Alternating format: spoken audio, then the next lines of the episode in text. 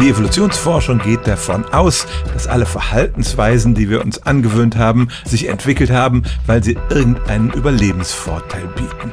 Der übermäßige Konsum von Drogen ist aber keine sehr vorteilhafte Sache. Drogen schädigen den Körper und ein drogensüchtiger Mensch muss immer Energien aufwenden, um sich die nächste Dosis zu besorgen. Das sieht auf den ersten Blick nach einem Paradox aus und so richtig einig sind sich die Forschenden auch noch nicht, warum wir denn diese Drogensucht entwickelt haben. Die meisten Drogen sind ja pflanzliche Wirkstoffe und eigentlich haben Pflanzen die entwickelt, um Fressfeinde abzuwehren. Die meisten davon schmecken bitter und eigentlich eklig.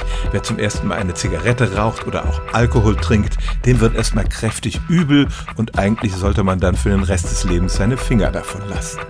Warum greifen wir dann doch immer wieder zu diesen Drogen? Es gibt vor allem zwei Erklärungen dafür. Die eine ist die, dass die an Rezeptoren in unserem Gehirn andocken und über den Neurotransmitter Dopamin unser Belohnungssystem in Schwung bringen, ganz ähnlich wie es auch grundsätzlich nützliche Lebensmittel wie zum Beispiel Zucker tun.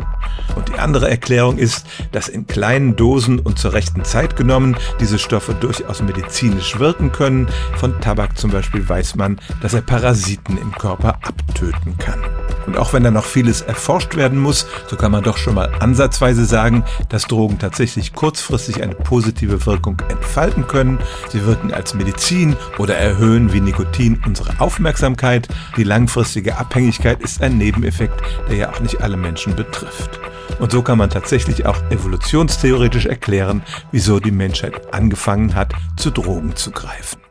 Stellen auch Sie Ihre alltäglichste Frage unter stimmtz.radio1.de.